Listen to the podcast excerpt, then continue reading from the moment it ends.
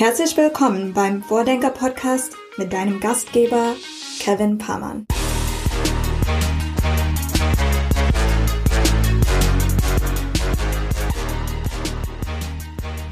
Hier ist Vordenker Folge 15 mit Katharina Jünger. Katharina ist Gründerin und CEO von Teleklinik, einem Anbieter für Telemedizin und dementsprechend haben wir natürlich viel über den gesamten Gesundheitsbereich gesprochen.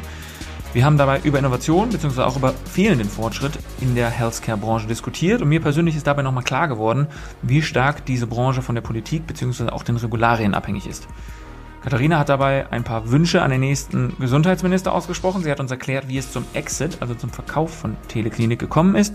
Und sie hat nochmal betont, wie wichtig es ist, dass wir starke europäische Unternehmen in der Gesundheitsbranche etablieren, denn die großen Tech-Player, so wie Google und Amazon, die positionieren sich immer mehr, um auch diesen Markt für sich zu erobern.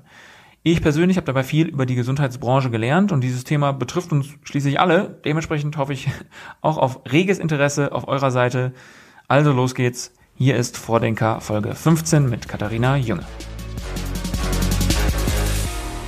Katharina. Hallo Kevin, freut mich sehr hier zu sein. Du bist ja Gründerin von der Teleklinik. Das ist eine Plattform, die äh, auf Telemedizin spezialisiert ist. Äh, hast du, habt ihr vor vielen Jahren gegründet, weit bevor das Thema Telemedizin in Deutschland eigentlich überhaupt so regulatorisch möglich war.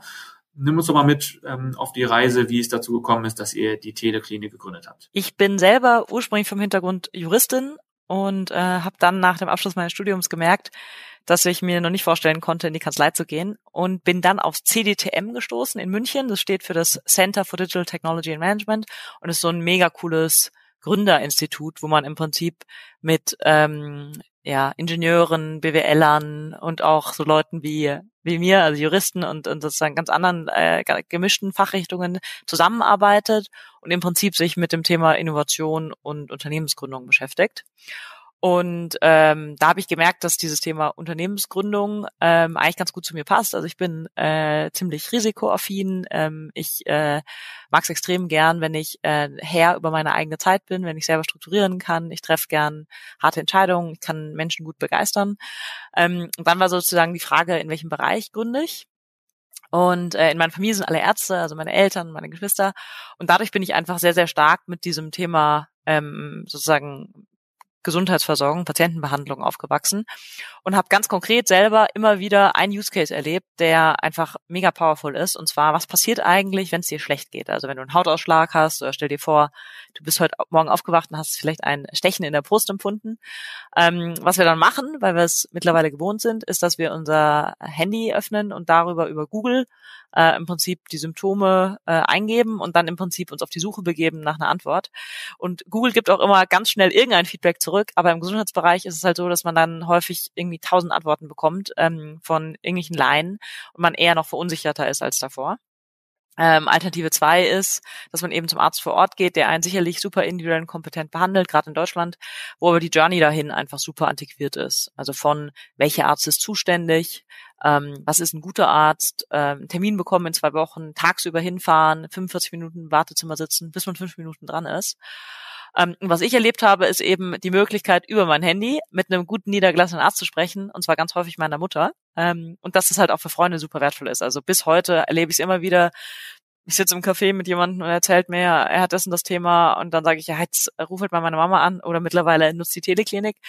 Ähm, und das ist halt, also ist wirklich unter mir mindblowing, ähm, in wie viel Prozent der Fällen, also gerade im hausärztlichen Bereich sind es weit über 80 Prozent der Fälle, wo du wirklich halt über die Ferne komplett dem Patienten ähm, abschließend helfen kannst und dadurch ihm einfach einen besseren, schnelleren Access zur Gesundheitsversorgung bietest und das natürlich ähm, krassen Impact hat auf unser Leben, auf unser Glück, ähm, auf unsere Gesundheit, damit auch auf unsere Gesellschaft, auf unsere Leistungsfähigkeit und so weiter. Und dieses Thema ähm, motiviert mich im Prinzip seit Tag eins, die größte Plattform eben für den On-Demand-Access zu äh, niedergelassenen Ärzten über Smartphone ähm, zu bauen. Und wenn du mal so in die ganze Branche reinguckst, also in die Gesundheitsbranche, wie würdest du da den Status quo in Sachen Innovation und Fortschritt beschreiben? Also hat sich extrem viel getan in den letzten Jahren. Als ich Teleklinik gegründet habe, war es ja wirklich dramatisch. Also da war ja Deutschland weltweit ganz, ganz weit hinten. Ähm, es gibt ja diese Bertelsmann-Studie, die ist, glaube ich, jetzt zwei oder drei Jahre alt, da war Deutschland immer noch in Europa auf dem zweitletzten Platz, also immer noch relativ dramatisch. Aber ähm, in den letzten vier Jahren, vor allem unter dem Gesundheitsminister Spahn, hat sich da schon unglaublich viel getan. Also der, der Herr Spahn ähm, hat einfach ähm, die ganz großen Themen von digitalem Rezept, digitale Krankschreibung, elektronische Patientenakte, ähm, Telematikinfrastruktur, hat er eigentlich alle angegangen. Und da gibt's immer noch wahnsinnig viel zu tun, aber sozusagen, wenn du mich jetzt fragst, als ich Teleklinik gegründet habe, ungefähr vor sieben Jahren, da war es wirklich dramatisch. Zu heute, ähm, da hat sich schon viel getan, sehr ähm, vielversprechend. Und ähm, jetzt ist halt auch mega spannend, wer der nächste Gesundheitsminister wird und ob sozusagen an diese, diese anfängliche äh, Innovationsfreude, äh, dieser Samen, der da im Prinzip ähm, jetzt äh, gestreut wurde, ob da angeknüpft wird. Ähm, und dann glaube ich, ähm, ist das Perspektive schon sehr spannend, was auf einem der größten Gesundheitsmärkte der westlichen Welt da passieren kann. Du hast jetzt gerade schon gesagt, dass Deutschland im Vergleich da nicht allzu gut wegkommt. Was machen denn andere Länder anders, wenn man so möchte, als Deutschland? Warum sind andere Länder, China beispielsweise, warum sind solche Länder, Länder innovativer in der Gesundheitsbranche? Das ist eine sehr anspruchsvolle Frage. Ähm, also ein Aspekt ist auf jeden Fall ähm, äh, die Frage, wie stark reguliert der Gesundheitsmarkt ist und damit auch zusammenhängt, wie stark der Staat sozusagen in dem Gesundheitswesen eine Rolle spielt. Ähm, und in Deutschland ist es so, dass ja 90 Prozent der Deutschen gesetzlich versichert sind. Das heißt, das ist kein normaler liberaler Wirtschaftsmarkt, der von äh, Angebot und Nachfrage bestimmt wird, wo sich der Preis irgendwie dann im Markt bildet, sondern das ist ein Markt, der, ähm, also wirklich, wenn du da als Unternehmer unterwegs bist, ist es ungefähr so, wie wenn du jetzt sagst, du willst mit dem Arbeitsamt irgendwie neue Modelle bauen oder sowas. So flexibel sind die halt, ähm, was jetzt nicht daran liegt, sozusagen, dass das keine coolen Leute sind, die da im Arbeitsamt arbeiten, sondern daran, dass das halt sozusagen eine staatliche Leistung, alles staatliche Strukturen sind und die halt wahnsinnig eingeschränkt sind, wie schnell sie auf Dinge reagieren können, wie sie Dinge mal ausprobieren können, sondern eigentlich alles, was ja so ein Staat macht, muss ja wiederum gesetzlich verankert sein. Und wenn du dir einfach überlegst, alles, was du neu machen möchtest, braucht eigentlich ein neues Gesetz, dann sieht man sehr schnell, wie undynamisch sozusagen Prozesse im deutschen Gesundheitswesen sind. Und da ist es eben so, dass in Ländern wie China, ähm, der Schweiz, ähm, England das staatliche Gesundheitswesen einfach nicht so gut ausgebaut ist. Also das ist sicherlich auch was, wo, wenn man dann tiefer reinschaut, hat es auch seine Herausforderungen. Ähm, aber sozusagen jetzt aus Innovationsperspektive ist es halt immer einfacher, in einem liberaleren Markt Innovationen reinzubringen und einfach zu sagen, ist es eine gute Lösung, die idealerweise günstiger ist, als was es heute gibt. Und dann sozusagen kannst du da auch erstmal skalieren. Ähm, während du in Deutschland einfach ganz anderen ähm, Market Entry hast, ähm, äh, wenn 90 Prozent eben sozusagen staatliche Gesundheitsversorgung ist. Wenn wir jetzt mal so tun, als wenn du mit dem nächsten Gesundheitsminister sprechen würdest, äh, ich bin ganz weit davon weg, das ist vollkommen klar, aber was würdest du einem äh, zukünftigen Gesundheitsminister, äh, welche Wünsche würdest du äußern, um äh, das Thema äh, Gesundheit, Telemedizin und so weiter in Deutschland auf, auf breitere und, und äh, festere Beine zu stellen? Also das ganz zentrale Thema im Bereich Gesundheitsversorgung, was sozusagen den größten Impact hat und was für mich auch am, am dringendsten ist, ist tatsächlich alles rund ums Thema Daten. Ähm, also eine gute Gesundheitsversorgung, die hängt halt wahnsinnig stark davon ab, dass du einen ganzheitlichen Blick auf die Gesundheit eines Patienten hast und dass du auch einen möglich guten Blick hast auf ähm, ja die wissenschaftliche Entwicklung. Also ähm, unsere Ärzte werden ja schon krass lange ausgebildet, müssen mega gutes Abi haben und so weiter. Aber wenn du dir vorstellst, dass ungefähr alle zwei Monate ähm, eigentlich äh, die gesamten, ähm, sag ich mal, ähm, äh, medizinischen Daten, die relevant sind für so eine normale Arzt-Patienten-Beziehung über alle Fachrichtungen hinweg abgedatet werden. Also alle zwei Monate wird eigentlich einmal weltweit ungefähr ein Update-Button gedrückt. Dann ist es unmöglich für einen Menschen, da auch irgendwie nur mitzukommen. Und das ist schon ein Gedanke, der mich teilweise erschreckt. Wenn du überlegst, du gehst zu deinem Arzt, egal wie intelligent er ist, egal wie fleißig der ist und so weiter, wie der versucht, sich weiterzubilden, der hat keine Chance, dass er dich eigentlich richtig behandelt. Die Wahrscheinlichkeit, dass er dich gerade mit der besten Behandlung ähm, versorgt, die es auf dem Markt gibt für dein jeweiliges Leiden, ist halt sehr, sehr, sehr, sehr, sehr gering. Ähm, und andersrum sozusagen, was die Wahrscheinlichkeit, dass er dich gut behandelt, nochmal stärker reduziert ist, dass er keinen ganzheitlichen Blick auf dich hat als Patient. Ja? Also sozusagen der muss in seiner Entscheidung, die er gerade fällt, ähm, sich auf die Daten verlassen, die du ihm gibst in der Regel. Oder wenn du bei ihm halt schon lange in Behandlung bist, die Daten, die er noch vorliegen hat.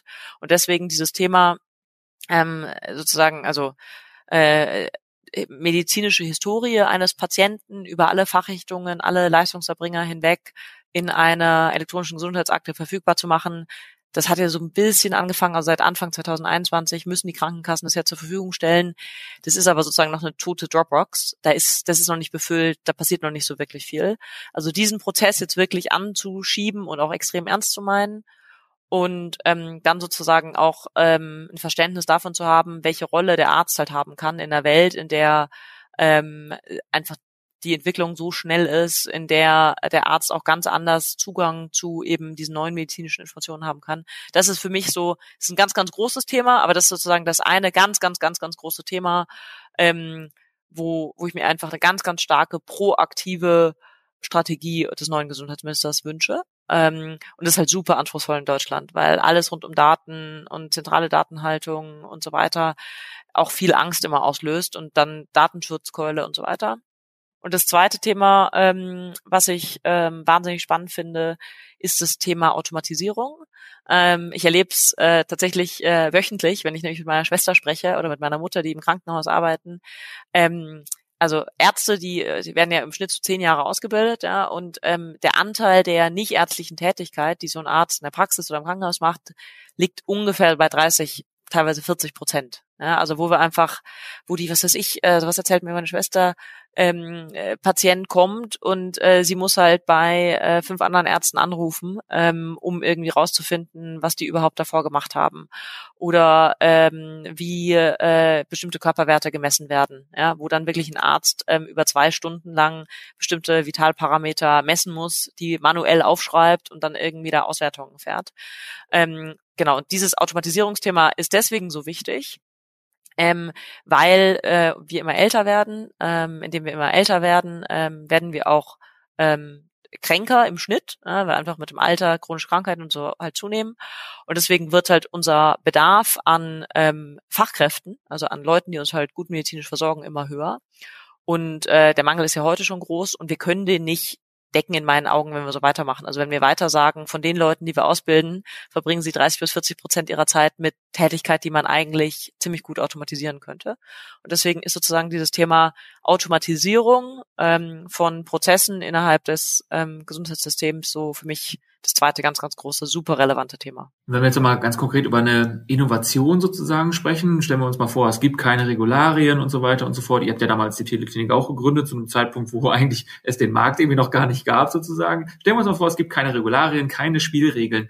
Welche grundsätzliche Gamechanger-Innovation kann man vielleicht in den nächsten fünf bis zehn Jahren erwarten? Was könnte sozusagen auch aus einer Patienten, Patientinnenperspektive das Spiel nochmal komplett verändern? Also ähm, jetzt einfach aus, aus Teleklinik-Sicht, weil ich da einfach jeden Tag konkret erlebe, was wir für einen Mehrwert schaffen, ist es so, es muss möglich sein, dass jeder Patient ähm, ähm, für seine Gesundheitsversorgung das komplett digital über sein Handy abwickelt. Und da sind wir sozusagen jetzt schon auf einem okay Weg. Ähm, aber da sind halt so Themen wie eben ja, digitales Rezept, dass das alles komplett abgerechnet werden kann. Und insbesondere, das ist für mich so das nächste Spannende, auch für die Teleklinik, das ganze Thema Chronikerversorgung. Das ist halt ultra, ultra spannend. Also wenn du dir vorstellst, du bist Chroniker und du gehst halt wirklich irgendwie ein, zwei Mal im Monat zum Arzt ähm, oder hast irgendwie einen Touchpoint oder nochmal eine Nachfrage, ähm, dann ist es für mich eine ganz, ganz große Innovation, die jetzt vielleicht für Menschen, die nicht chronisch krank sind, ähm, auf den ersten Blick gar nicht so relevant sind, aber für jeden, der chronisch krank ist, ist es, ist es, also ich finde es ich find's äh, traurig, ja, sozusagen, äh, wie schlecht wir diese Leute noch versorgen. Und da glaube ich, kann irgendwie das Handy und das Internet ein riesen Gamechanger sein, wenn ich also als Chroniker eben ähm, volle Kontrolle über meine Daten habe, wenn ich eben äh, permanente Sensoren habe, die auch in meinem Körper sind. Das ist vielleicht eine ganz konkrete Innovation, die eben die erforderlichen Vitalparameter halt wirklich zu jeder Zeit messen und dann die Daten auch an einem Ort ähm, auf meinem Handy verfügbar für mich ähm, zu jeder Zeit anzeigen und dann eben wir basierend auf diesen Daten eben auch ähm, Vorhersagen treffen können darüber, was passieren kann, dass wir da eben frühzeitig eingreifen können, wie die Werte vielleicht abweichen ähm, dass wir nicht so wie wir aktuell unterwegs sind ähm, immer so ganz am Ende eigentlich ja erst aktiv werden, wenn nämlich der Patient schon in der Notfallaufnahme ist oder wenn irgendwie die Werte komplett ähm, aus der Bahn gehen. Also dass wir so eine durch Daten ähm, ähm, und, und, und das Handy eine größere Selbstbestimmung ähm, von Patienten über ihre Gesundheit hinbekommen und dadurch dann im Ergebnis halt auch weniger Kosten und ähm, ja und, und, und gesündere Menschen erreichen können. Eigentlich ja ein riesengroßes Spielfeld. Ne? Der Markt ist extrem groß. Es gibt extrem viele Möglichkeiten sozusagen, da Prozesse zu optimieren, zu digitalisieren. Ähm, also mehr Spielwiese für Innovation ist ja ist eigentlich kaum möglich. Ne? Wären da nicht diese lästigen äh, Regularien und die Spiel, die vielen Spielregeln sozusagen, an denen man sich halten muss, oder? Absolut. Also ähm, der deutsche Gesundheitsmarkt, die Gesundheitsausgaben in Deutschland betragen im Jahr ungefähr 400 Milliarden. Das ist genauso viel wie unser gesamter Bundeshaushalt. Das sind 12 Prozent unseres unseres BIPs. Also es ist wirklich abartig, wie groß dieser Markt ist. Und es ist eben auch ein Markt, in dem man halt mega den Impact haben kann als Unternehmer. Deswegen unglaublich spannend. Ähm, warum tun, tun sich die verschiedenen Unternehmer so schwer in Deutschland? Ja, weil das halt einfach kein freier Markt ist, sondern ähm, es ist, es ist eigentlich sind die Prozesse halt wirklich so, das sind so staatliche Prozesse. Und das macht das Ganze so schwer. Ähm, es hat natürlich auch seine Vorteile und so weiter und so fort. Aber jetzt mal vereinfachten aus Innovationsperspektive würde ich mir für Deutschland tatsächlich auch wünschen, dass wir eher ähm, es schaffen, dass wir ähm, dass wir den Markt ähm, wahrscheinlich stärker liberalisieren. Wie gesagt, das hat auch seine Herausforderungen, aber jetzt einfach mal aus Innovationsperspektive würde ich mir wünschen, dass ähm, also auf gar keinen Fall zum Beispiel die PKV äh, eingestampft wird. Das sind zehn Prozent des Marktes, wo du wenigstens mal ein bisschen was machen kannst. Das reicht nicht. Aber wir müssten im Prinzip es schaffen, dass ich als Individuum halt stärker spüre, ähm, wie viel eine Leistung kostet, dass es mir nicht egal ist, ähm, wie häufig ich zu irgendeinem Arzt geht, weil ähm, die halt die Daten nicht miteinander austauschen können und so weiter.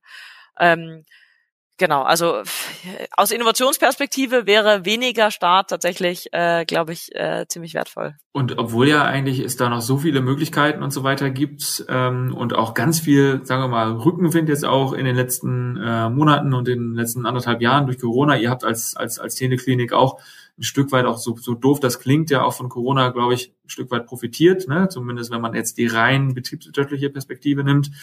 Ähm, habt euch dann aber entschieden, die Teleklinik an die Zurose-Gruppe zu verkaufen. In den Medien war davon so einem äh, 45 Millionen Exit zu lesen. Vielleicht ähm, kannst du mal so erklären, wie es dazu kam und wie auch die Zusammenarbeit mit der Zurose-Gruppe, was für Vorteile die sozusagen mit sich bringt. Also das war nicht geplant tatsächlich. Ähm, wir sind im Januar 2000 ähm, 20 rausgegangen für eine ganz normale Finanzierungsrunde, hatten dann auch ähm, super gute Investoren ähm, und eine sehr ordentliche Runde zusammen.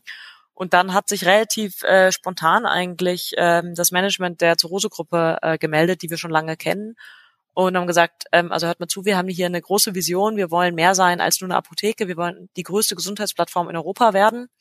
Und da ist das Thema Online-Arztbesuch natürlich krass relevant. Ähm, könntet ihr euch auch vorstellen, ähm, sozusagen Teil unserer Gruppe zu werden? Und ähm, was uns dann dazu bewegt hat, diesen Schritt zu gehen, war im Prinzip ähm, zum einen, dass die Vision einfach super cool ist und dass wir wirklich glauben, dass wir da einen Beitrag leisten können und dass wir auch aus Patientenperspektive immer wieder erleben, dass dieses ähm, dass dieses Thema, ich will eigentlich ähm, äh, einen Partner haben, zu dem ich gehe und der mein Problem löst. Und das ist halt im Gesundheitsbereich, wenn ich krank bin, ist es in 30 bis 50 Prozent der Fällen ist es nicht nur, ich brauche einen Arzt, sondern ich brauche eigentlich auch ein Medikament, das dann eben meine Beschwerden lindert.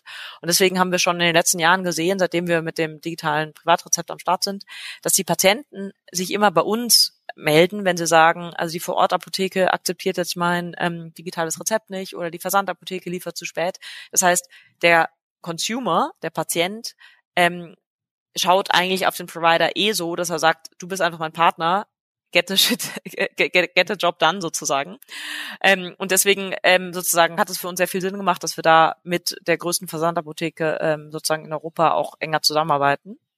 Ähm, und das zweite große Thema ist auch so technologisch. Also wir haben einfach ähm, bestimmte äh, Technologien, zum Beispiel ähm, rund um das Thema Videosprechstunde, aber auch wie ähm, Online-Behandlungsflows ablaufen, die halt für die Gruppe wertvoll sind. Und die sind ziemlich stark rund um das ganze Thema digitales ähm, Kassenrezept, also sozusagen das Rezept, was der gesetzlich Versicherte braucht, was für uns halt auch super relevant ist, weil ähm, wenn wir das digitale Kassenrezept mit anbieten können, was jetzt in den nächsten Wochen kommt, dann sind wir zum ersten Mal eigentlich wirklich relevant für chronisch kranke Patienten, weil ähm, die im in der Regel eben gesetzlich versichert sind, relativ hohe Medikamentenkosten haben und die können uns heute sozusagen noch nicht so nutzen, dass die Medikamente äh, erstattet werden von ihrer Krankenkasse. Und das sind ja eigentlich die super spannenden Patienten für uns. Also das sind die, die eine hohe Frequenz aufzeigen, die sozusagen aus E-Commerce-Perspektive einen großen Basket mitbringen. Ähm, ähm, genau, und deswegen sozusagen auch da sozusagen sehr, sehr relevanter Punkt. Und das dritte ist dann auch einfach am Ende persönlich. Also ähm, die handelnden Personen bei der Teleklinik und die handelnden Personen bei der Zirrhosegruppe, äh, die funktionieren irgendwie einfach ganz gut zusammen. Ähm, genau, und deswegen haben wir uns zu dem Schritt entschieden, auch wenn es echt äh, nicht geplant war. Und ähm, ist total spannend. Also ich lerne jetzt nochmal in ganz anderen Dimensionen als Unternehmerin jeden Tag dazu. Und äh, ähm, ja, sehe sehe sozusagen die eigenen Herausforderungen, die es gibt, aber halt auch mega, mega viele Vorteile, dass man Teil von so einer größeren Gruppe ist, die ja auch in der Schweizer Börse notiert ist und dadurch für uns auch einfach einen anderen Access zu Kapital gibt, als davor, wo wir halt dann doch alle zwölf bis 18 Monate rausgehen mussten, um nochmal Venture Capital einzusammeln. War das eigentlich schwierig, äh, Geld einzusammeln? Also ich, die, die Marktsituation ist ja schon so, dass es jetzt aktuell sicherlich mal schwierigere Phasen gab, um äh, Finanzierung einzusammeln, aber ich stelle mir das zumindest bei eurer Marktumgebung ähm, und in dem Geschäftsmodell, wenn es so derart reguliert ist und mit so sozusagen mit Faktoren zusammenhängt, die man selbst gar nicht beeinflussen kann, stelle ich es mir durchaus schwierig vor, da Investoren davon zu begeistern, ähm, die dann vielleicht auch irgendwie damit leben müssen, gar nicht immer auf dem Driver Seat zu sitzen. Absolut. Also was am Ende Investoren ja wollen, ist kein Risiko. Und äh, wenn dann überhaupt irgendwie kontrollierbares Risiko.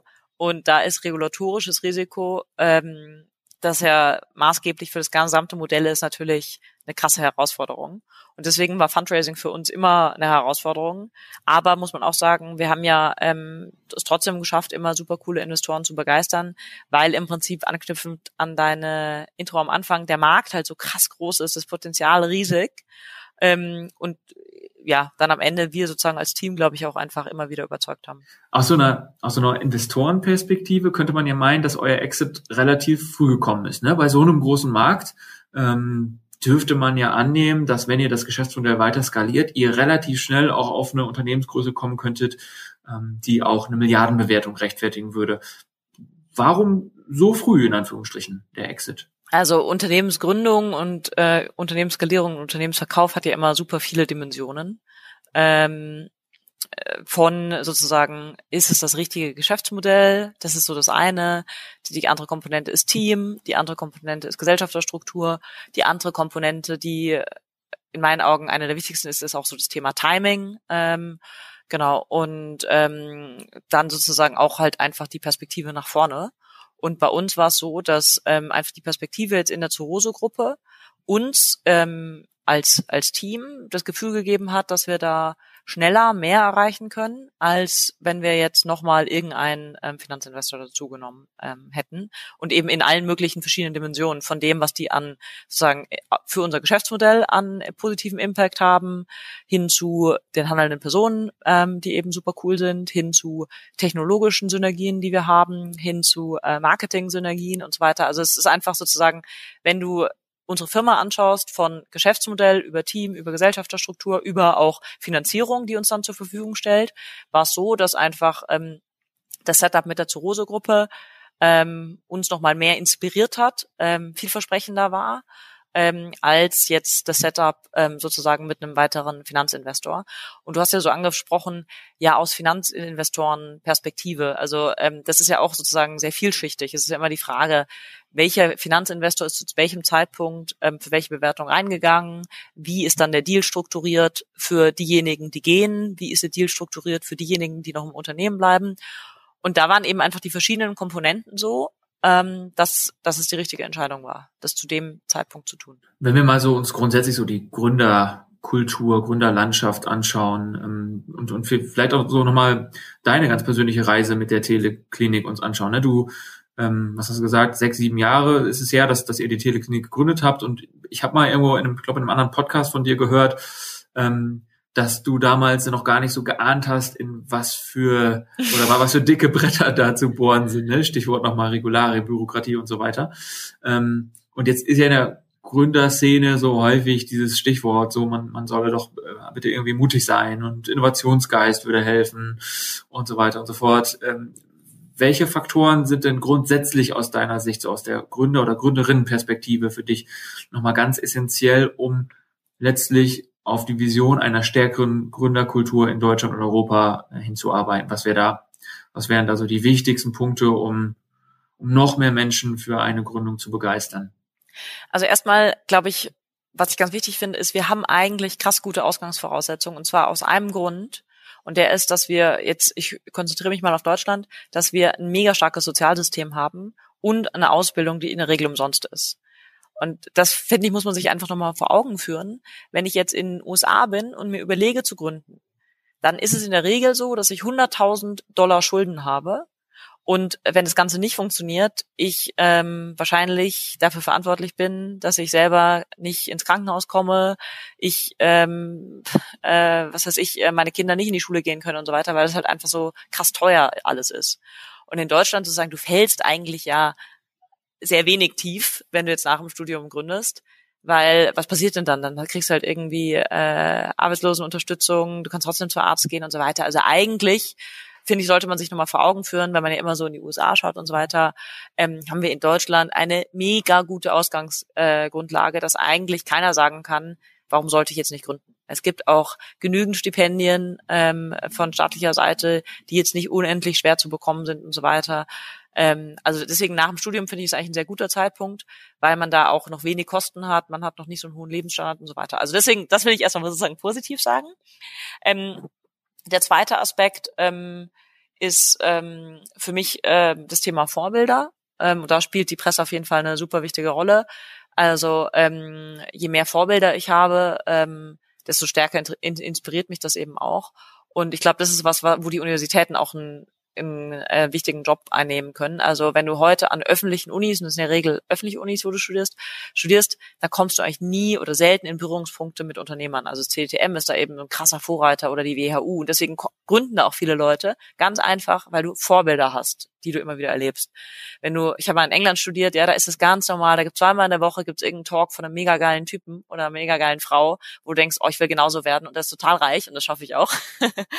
und in Deutschland hast du irgendwie halt, keine Ahnung, äh, wenn du Glück hast, mal eine Rede von irgendeinem DAX-Vorstand oder sowas. Ähm, ja, und ich glaube, das ist sowas, dass wir einfach dieses ganze Thema ähm, Gründen als auch eine mega coole Karrierepfad für Leute, die irgendwie Lust haben, Gas zu geben, dass wir das auch noch stärker so in die Unis, in die Schulen und so weiter bringen und sozusagen mehr noch über Vorbilder sprechen, weil da gibt's eigentlich viele Vorbilder in Deutschland. Ähm, wir haben ja auch super viele erfolgreiche Unternehmer. Die Deutschen sind da halt nur so sehr viel zurückhaltender, auch darüber zu sprechen, ähm, als, als es vielleicht in anderen Ländern so der Fall ist. Ähm, und dann ähm, ja, also es gibt, es gibt ja viele Themen auch, über die öffentlich geredet wird. Also irgendwie so das ganze Thema Finanzierung ist natürlich äh, extrem relevant, weil man einfach sieht, in, äh, wenn du mehr Geld kriegst, einfach mehr Geld, dann traust du dich auch mehr zu gründen, weil es halt am Anfang einfacher ist. Und da sind so Initiativen wie, ähm, dass einfach mehr von dem vielen privaten Kapital, was in Deutschland gibt, ähm, sozusagen genutzt wird, um auch in Venture, in Innovation zu investieren. Also solche Themen wie, dass eben ähm, es einen großen Staatsfonds gibt, der aber jetzt ja auch angestrengt wird, ähm, dass ähm, auch äh, Rentenkassen, Pensionsfonds, Versicherungen auch wirklich in Venture investieren können. Da liegt ja krass viel Geld rum. Ähm, das wir, glaube ich, einfach anders auch hebeln können für Innovationen in Deutschland. Ähm, anderer Punkt ist das ganze Thema Mitarbeiterbeteiligung. Also äh, heute ist es ja in Deutschland so, wenn du gründest, dann hast du irgendwie ein Gründerteam von, ich weiß es nicht, zwischen zwei bis zehn Leuten, die halt wirklich GmbH-Anteile haben und alle anderen, die ja ähnlich viel Risiko eigentlich nehmen, ähm, die kriegen ja nur diese ESOP, also Virtual oder ähm, oder echte Optionen und die sind relativ wertlos, muss man sagen, in Deutschland, weil die halt so kompliziert sind. Du checkst überhaupt nicht als Mitarbeiter, was die wirklich wert sind. Ähm, äh, dann sind die am Ende auch so stark besteuert, dass du eigentlich als Unternehmer sagst, boah, ich, ich will eigentlich die anderen Leute gar nicht beteiligen und so. Und das, glaube ich, ist ganz, ganz wichtig. Also nur ein paar Gründerköpfe können kein krasses Startup-Ökosystem aufbauen, sondern du brauchst neben den paar Gründerköpfen, brauchst du auch ähm, ein ganzes, ganzen Pool an, an Talent, die in der Lage sind, Firmen aufzubauen und zu skalieren. Also es ist eine spezifische Art von von, von Talent, was du da brauchst. Also für die ganz, ganz early Phase von, was weiß ich, 0 bis 50 bis 100 Mitarbeitern, von 100 bis 1000 Mitarbeitern. Ähm, und davon haben wir einfach krass wenig Talent in Deutschland tatsächlich. Also wenn du in den USA gründest, dann kannst du halt einfach mal nach jemandem schauen, der hat es schon drei, vier Mal gemacht. Und das bringt dann auch eine andere Qualität, eine andere Geschwindigkeit und so weiter. Und am Ende, ähm, wenn du dir die Frage stellst, ich will sozusagen als mein Karriereweg ist zum Beispiel, was weiß ich, äh, Product Manager zu sein in der Phase 0 bis 100. Da ist es krass wichtig oder in der Phase 100 bis 1000 Mitarbeitern. Ähm, da lohnt sich das halt in Deutschland eigentlich gerade nicht, da als Top-Talent in die Startup-Szene zu gehen, weil du da äh, nicht so signifikant viel verdienen kannst, wie wenn du, was weiß ich, in einen Konzern gehst. Deswegen, das wäre sozusagen eine weitere Komponente für mich. Deswegen, das hatten wir in, in den in verschiedenen Podcasts, die wir bisher hier so aufgenommen haben, auch sicherlich hier und da schon mal, ähm, dass wenn man vor dieser Gabelung steht, äh, ne, klassischer Karriereweg, vielleicht Konzern oder ähnliches oder Startup, dann ist natürlich die, äh, der Startup-Weg in der Regel der, der finanziell zumindest mal erstmal ein bisschen weniger lukrativ ist, aber sicherlich mehr Learnings und ähnliches bereithält, also wo man oftmals eine steilere Lernkurve hat und vielleicht ist das dann aber auch die entscheidende ähm, wie soll man sagen, die entscheidende Motivation, um dann diesen Weg zu gehen. Denn häufig sind ja Menschen, die irgendwann mal angefangen haben, in einem Startup vielleicht irgendwo operativ, vielleicht irgendwo in einem Mittelmanagement oder ähnliches zu arbeiten, dann später werden, werden daraus ja häufig auch Selbstgründer. Ne? Also ja, das, also das finde ich, finde ich, ist auf jeden Fall auch wichtig, was du ansprichst. Aber ich wäre da noch radikaler und würde sagen, also am Ende ähm, suche ich mir meinen Job halt schon danach aus, was ich verdiene. Also für eine gewisse Zeit vielleicht nicht, aber langfristig schon. Und wenn du dir das amerikanische, das israelische, ähm, das schwedische Ökosystem anschaust, dann hast du wirklich auch Leute, die sind 40, die sind 45, die haben eine Familie und Kinder und so weiter. Die willst du auch in Startups haben. Und die wirst du aber nur in Startups bekommen, wenn du sagst, ganz klassisch Risk Return, ja, es ist vielleicht ein bisschen mehr Risiko, aber du kannst halt am Ende auch mehr verdienen. Und äh, natürlich sollten das auch die ganzen Mitarbeiter machen. Das sollte jetzt nicht nur die zwei, drei Gründer. Und da wird ja ein krasser Wert geschaffen.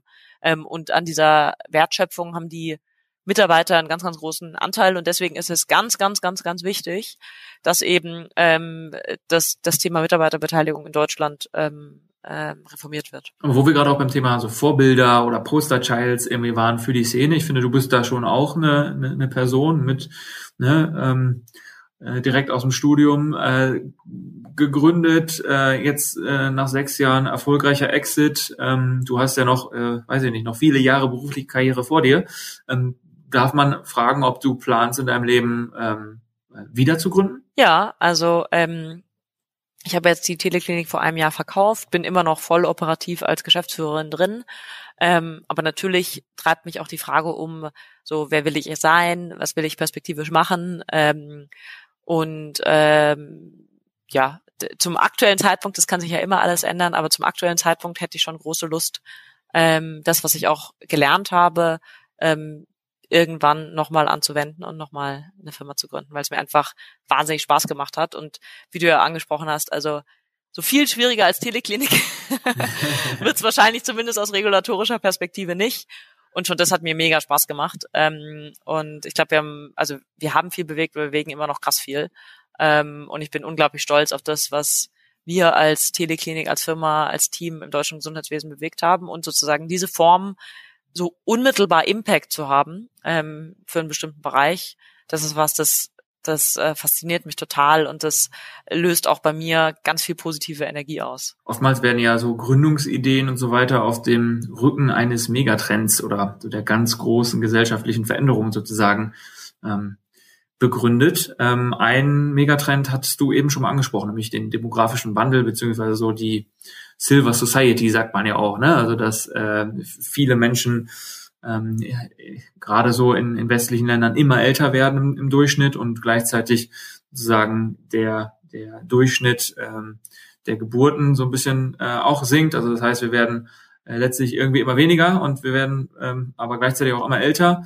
Was glaubst du, wie sich dieser Megatrend sozusagen ähm, ja einerseits so mit Blick auf die Gesundheitsbranche auswirkt? Und zweite Frage direkt anschließend, weil wir gerade beim Thema Gründung und so weiter waren. Glaubst du, dass es so Gründungsideen geben könnte, die sich explizit ähm, sozusagen so an diesen Megatrend anlehnen? Ja, auf jeden Fall. Auf jeden Fall. Also jetzt mal aus Gesundheitsperspektive sind es im Prinzip die Themen, die wir vorhin angesprochen haben. Also du wirst halt immer mehr Menschen brauchen, die ähm, die Alten auch äh, pflegen ähm, und versorgen. Ähm, da wird das ganze Thema Krankheit immer relevanter werden, insbesondere auch das Thema chronische Krankheiten. Ansonsten, was ich mega spannend finde, was jetzt gar nicht nur so Gesundheit, Krankheit äh, ist, sondern sozusagen um das Thema Aging oder älter werden, ist ähm, die Frage, wie schaffen wir es denn, dass wir ja immer älter werden, aber nicht notwendigerweise schon so früh chronisch krank, wie das heute im Schnitt ist. Ähm, und da gibt's ja auch super viele Innovationen. Also äh, gerade das Thema Ernährung ähm, finde ich ja super spannend. Also ich ernähre mich selber auch relativ gesund. Ähm, und da gibt's ja jetzt eben auch ähm, erste signifikantere Studien, zum Beispiel eine Studie aus Stanford, ähm, wo es eben darum geht, dass wenn man jeden Tag einen kleinen Cocktail im Prinzip äh, zu sich nimmt, das bekannteste davon ist natürlich Vitamin D, aber da sind noch zwei, drei andere äh, Bestandteile enthalten, dass man dann halt ähm, nachweislich ähm, äh, sozusagen sein biologisches Alter verjüngern kann und deswegen sozusagen man immer älter werden kann und trotzdem irgendwie sozusagen ähm, äh, fit bleibt und nicht unbedingt chronisch krank wird. Und das finde ich ultra, ultra spannend. Ähm, da glaube ich, stehen wir noch total am Anfang. Ähm, genau, deswegen, das ist ein Bereich, der mich sehr fasziniert. Also alle Gründerinnen und Gründer haben ja äh, hoffentlich sehr aufmerksam zugehört und äh, sich all diese ganzen Trends ähm, kann, kann man sich sicherlich, äh, gibt es ja im Internet genügend Möglichkeiten, sich da aufzuschlauen und vielleicht irgendwie auch mal äh, genauer anschauen, ob sich da nicht auch noch die eine oder andere Opportunität für eine Gründung anbieten könnte. Und was ich jetzt da auch noch hinzufügen muss, was natürlich ähm, ein krasses Thema ist, ähm, sozusagen, was uns dann auch beschäftigen muss, ist, das Thema Rente. Ja, also wenn wir sagen, wir werden immer älter und hoffentlich auch äh, älter, ohne jetzt äh, sozusagen so früh krank zu werden, dann ähm, ist es selbstverständlich, dass wir auch länger arbeiten müssen und sollte die Leute auch nicht so schockieren. Also ähm, Jetzt, wenn wir auf die aktuelle Bundestagswahl schauen, erschreckt es mich total, dass keine der großen Parteien sich traut, darüber zu sprechen, dass wir natürlich das Rentenalter um äh, mindestens fünf, besser zehn Jahre anheben müssen, weil das einfach im aktuellen Status nicht finanzierbar ist. Und ähm, da würde ich mir so eine, ja, so eine positive Diskussion auch darum irgendwie wünschen, weil also die meisten Menschen, die ich kenne, denen geht signifikant schlechter, wenn sie in Rente gehen. also das ist, ich, ich kenne tatsächlich keine Studie dazu, muss ich mal durchlesen, aber ähm, äh, das ist ganz, ganz klassisch. Sie bauen viel schneller ab, wenn du nicht mehr arbeitest, wenn du kein Thema hast, für das du brennst, wo du keine Anerkennung bekommst und so. Deswegen späterer Renteneintritt ist überhaupt nichts Schlechtes. Im Zweifel ist es was total Gutes für unsere Gesellschaft und auch tatsächlich für mich als, als Einzelner. Deswegen, das ist so ein Thema, was dann sozusagen, wenn wir über Gesundheit, älter werden, Aging, gesünder älter werden sprechen, was sich dann da anschließt und was mich persönlich aktuell ähm, total beschäftigt, eben ganz akut auch ähm, in Bezug auf die aktuelle Bundestagswahl.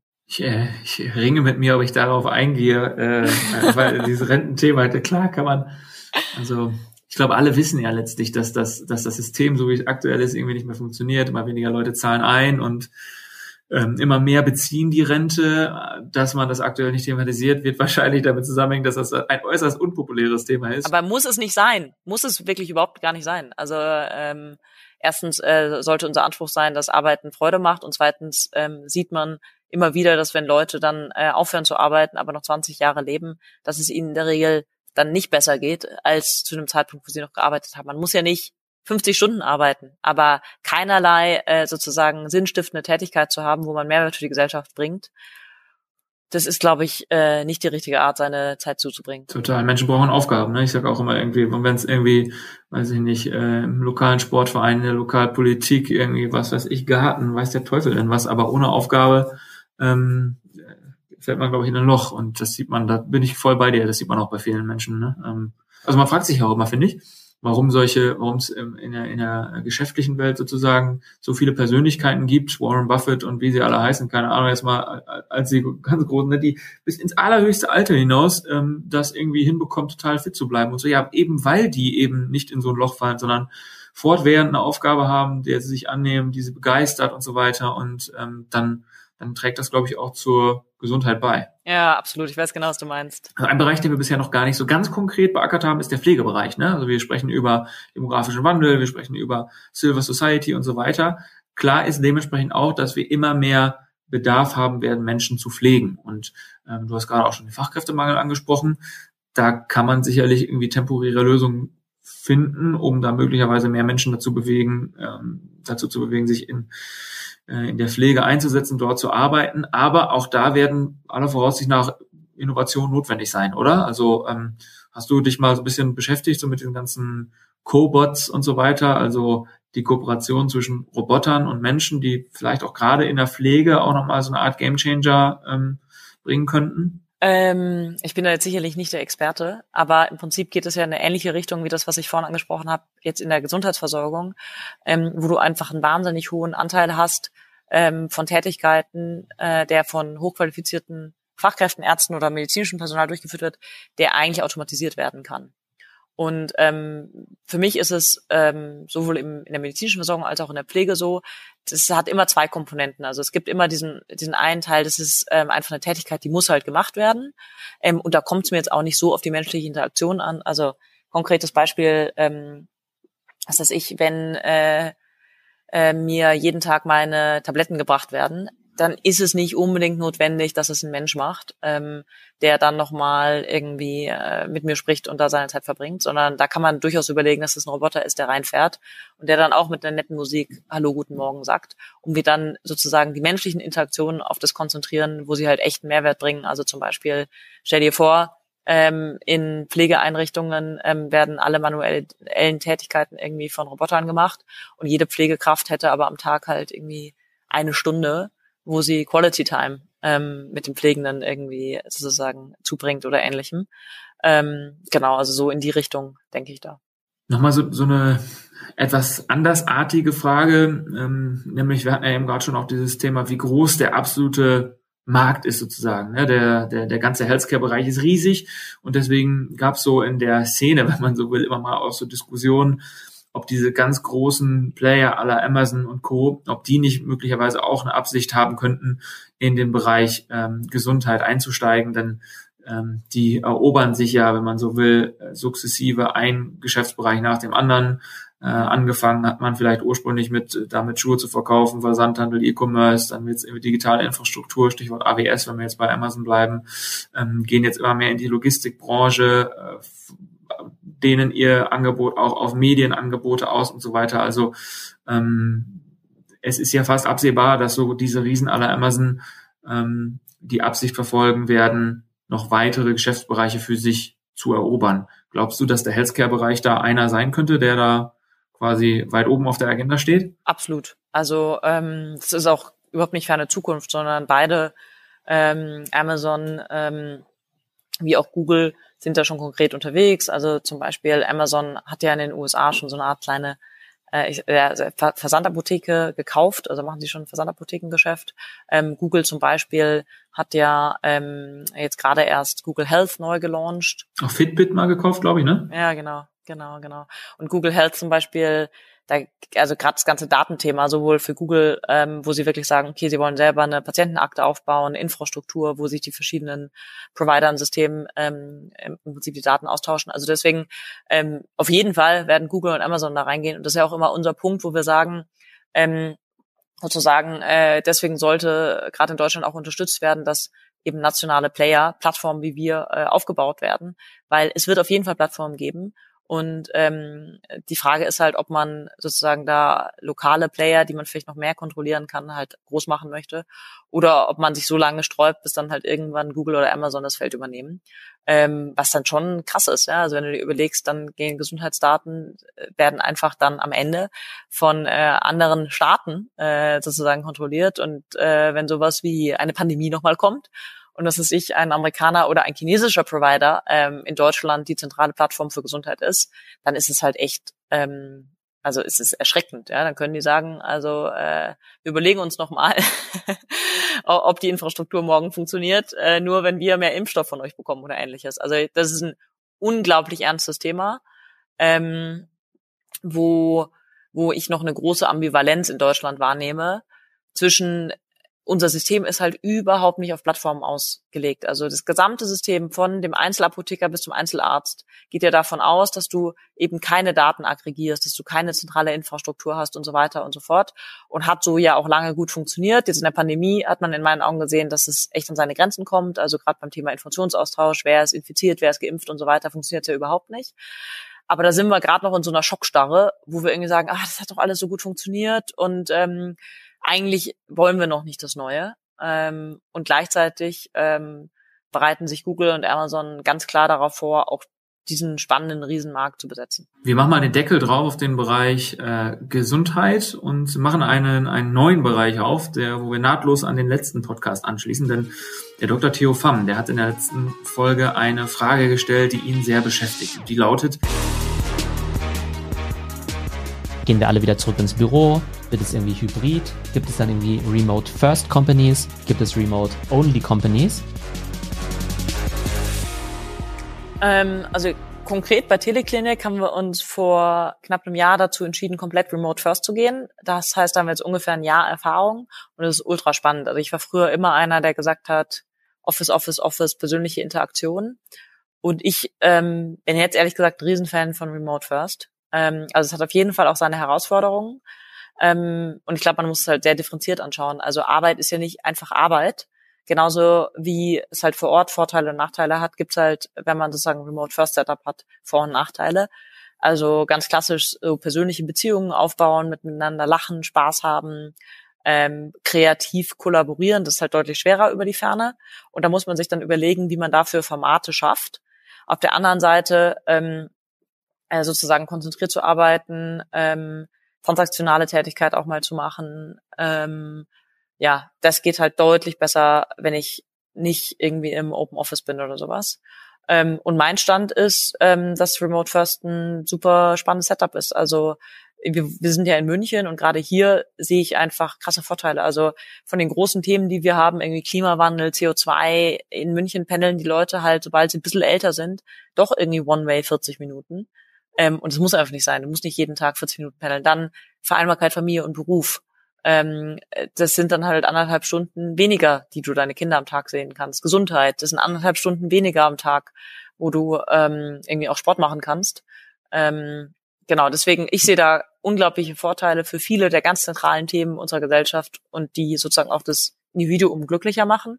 Und ähm, glaube, dass man die Herausforderungen, wie man kollaboriert, wie man persönliche Beziehungen aufbaut, wie man miteinander auch einfach Spaß hat, ähm, eigentlich ziemlich gut ähm, umsetzen kann. Konkret eben bei uns ist es so, wir haben uns dazu entschieden, dass viermal im Jahr alle Mitarbeiter an einen Ort zusammenkommen, wo man dann halt bewusst sagt, jetzt arbeitet man nicht nebeneinander, weil das bringt nämlich eigentlich gar nichts, sondern man feiert zusammen, man hat kreative Workshops, man hat wirklich Hackathons, wo man mal aus dem Alltag rausgeht, ähm, man hat einfach mal Zeit zu quatschen und so weiter. Ähm, ja, deswegen meine, meine, mein Blick darauf ist zum aktuellen Zeitpunkt, ähm, dass Remote First tatsächlich ein mögliches, sehr erfolgsversprechendes Arbeitsmodell der Zukunft ist. Und bietet euch auch die Möglichkeit, äh, über Münchner Grenzen hinaus oder äh, bayerische Landesgrenzen hinaus Mitarbeiter, Mitarbeiterinnen äh, für euch gewinnen zu können. Ihr habt ja sogar einen Mitarbeiter hier in Bielefeld, also das wäre wahrscheinlich ohne Remote First auch, auch nicht, auch nicht gegangen. Ne?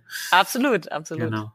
Ähm, oder eigentlich, wenn man, wenn man sich so anschaut, ähm, ist Teleklinik ja auch was wie ein New Work-Anbieter. So könntet ihr, ihr euch auch positionieren, wenn man so will, ne? weil ihr bietet ja letztlich ähm, eine New Work-Option sozusagen auch für die Gesundheitsbranche. Ein Arzt, der kann ja jetzt auch, äh, wenn er will, mal etwas dezentraler arbeiten über eure Plattform, was vorher absolut nicht möglich war. Ne? Absolut, ja. Grundsätzlich so, was glaubst du, dieser Megatrend New Work und das Thema Gesundheit, wie hängt das zusammen?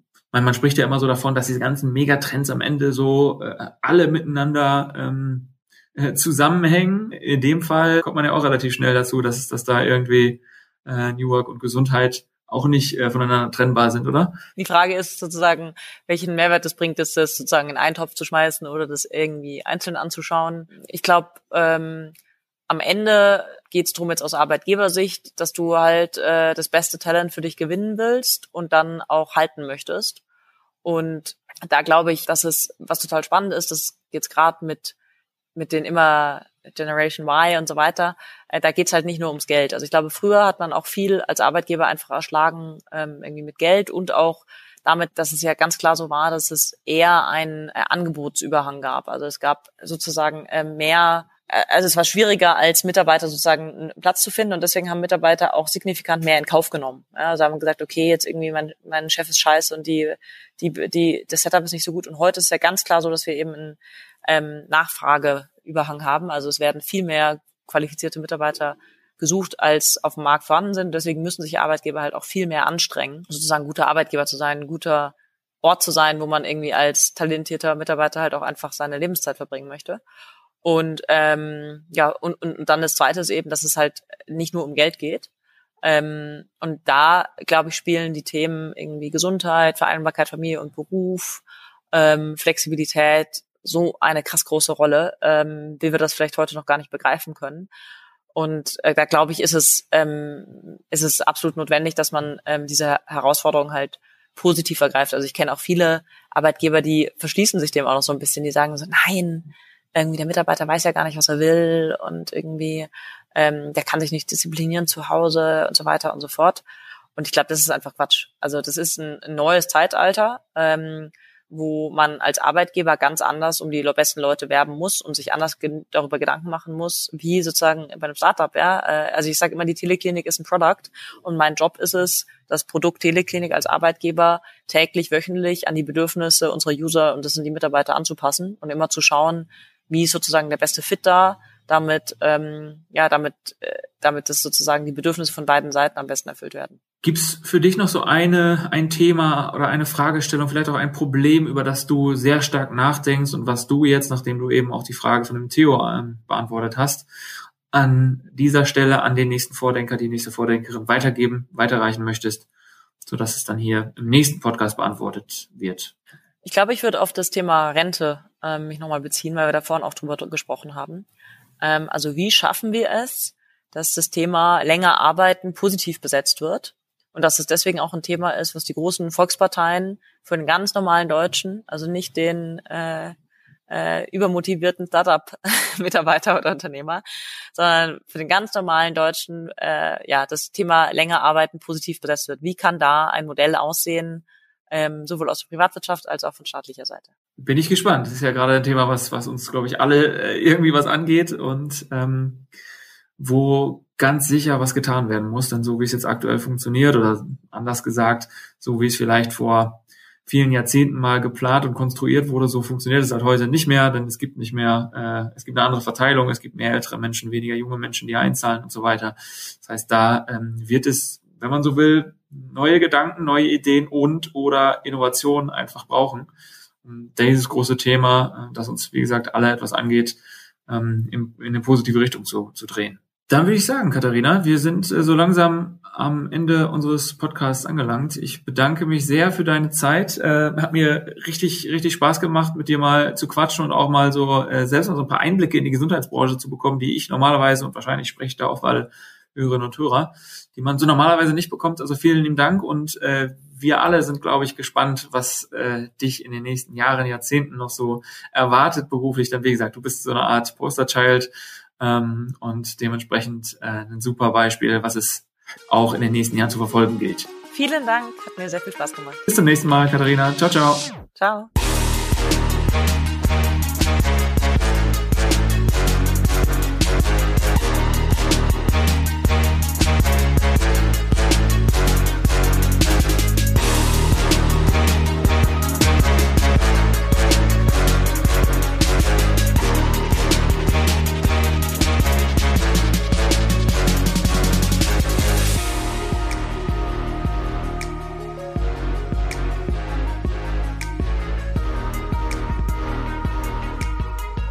Dieser Podcast wird präsentiert vom Projekt Open Innovation City und den Projektpartnern der Fachhochschule des Mittelstands, der Founders Foundation, OWL Maschinenbau und dem Pioneers Club. Ein besonderer Dank gilt unserem Förderer, dem Ministerium für Wirtschaft, Innovation, Digitalisierung und Energie des Landes Nordrhein-Westfalen.